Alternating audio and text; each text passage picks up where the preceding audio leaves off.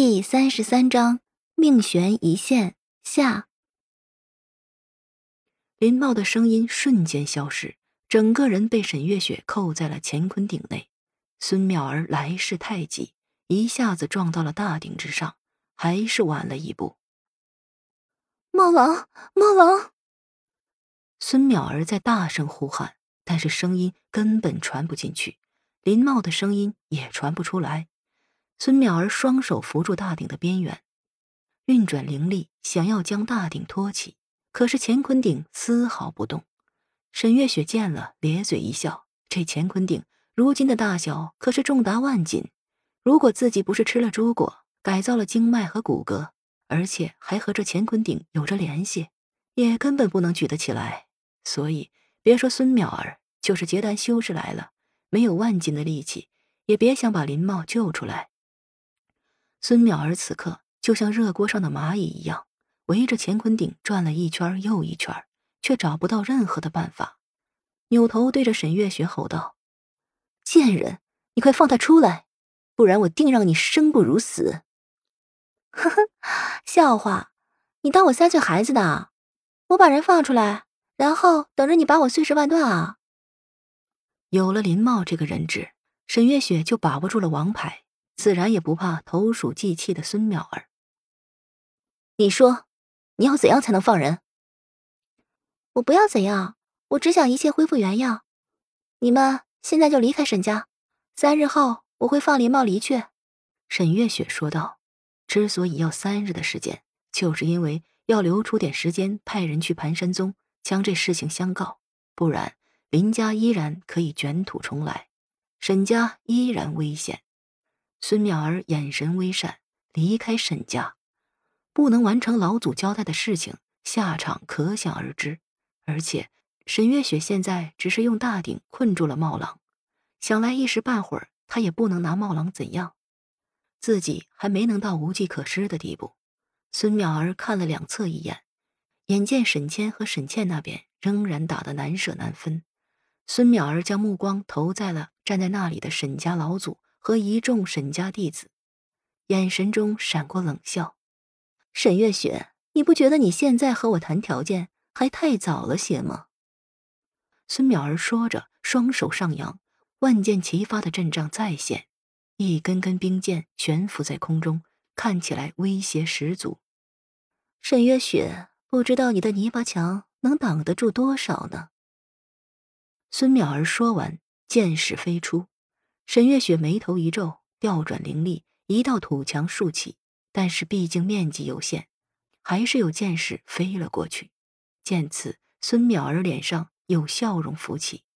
只要有死伤，那么自己就能和沈月雪谈条件。但是这笑容并没有维持多久，转瞬就消失不见了，因为他见到一片火海出现在了土墙之后。你，孙淼儿没有想到。沈月雪会将两个法术同时发动，还叠加使用，真的让他的剑士竟然无一能穿过防御，伤害到沈家弟子。好，很好，那我就会会你到底有多厉害。孙淼儿已经彻底被沈月雪激怒，一个飞起就要对付沈月雪，只要将他杀了，这大鼎自然有办法挪开。一个巨大的冰剑在孙淼儿身后浮起。瞬间就朝着沈月雪飞来，沈月雪知道这个冰剑巨大，自己的一面土墙恐怕是抵挡不住的。土遁术，土遁术，土遁术！孙淼儿已经彻底被眼前的情况弄傻了。这几十道土墙是怎么回事？自己的冰剑只穿透了其中的前五道，后面的根本就没用上。这这不可能啊！就是筑基修士也不可能有这么厚的灵力，可以这样挥霍。沈月雪，孙淼儿面露青筋，脸上的表情有些狰狞，再也不复往日的美貌，对着沈月雪嘶吼，恨不得此刻将沈月雪来个万箭穿心。孙淼儿愤怒到了极点，突然冷静了下来，深吸了一口气，闭上了眼睛，再睁开的时候，已经一片平静。孙淼儿一拍储物袋，拿出了一把晶莹剔透的大弓。弓身足有一人高，而更奇异的是，这弓没有弦。眼见弓身上华光闪动，沈家老祖的面色大变。没想到这女子的手中居然有上品的灵气，据说用上品灵气加持，这法术的效果会提升两成。你是第一个让我拿出这把弓的人，你应该感到荣幸，死也能瞑目了。孙淼儿将手搭在没弦的大弓之上，只见一只巨大的冰剑出现。孙淼儿嘴角上扬，冰剑如风般飞驰，发出了破空的尖锐响声。这声音传到了沈倩的耳中，忍不住回头看向沈月雪，只见一道冰剑朝着沈月雪飞去，而这才只是个开始。孙淼儿的手并没有收回，第二支、第三支冰剑也瞬间形成。嗖嗖声不断于耳，一连五支冰箭接连而发，孙淼儿的面色也变得惨白。小贱人，你不是灵力充沛吗？我倒是要看看你能挡得住我几剑。不要！沈倩眼见着沈月雪面前的土墙一道道的化成飞灰，到最后的一支冰箭也突破了最后的一道土墙，之后飞驰着。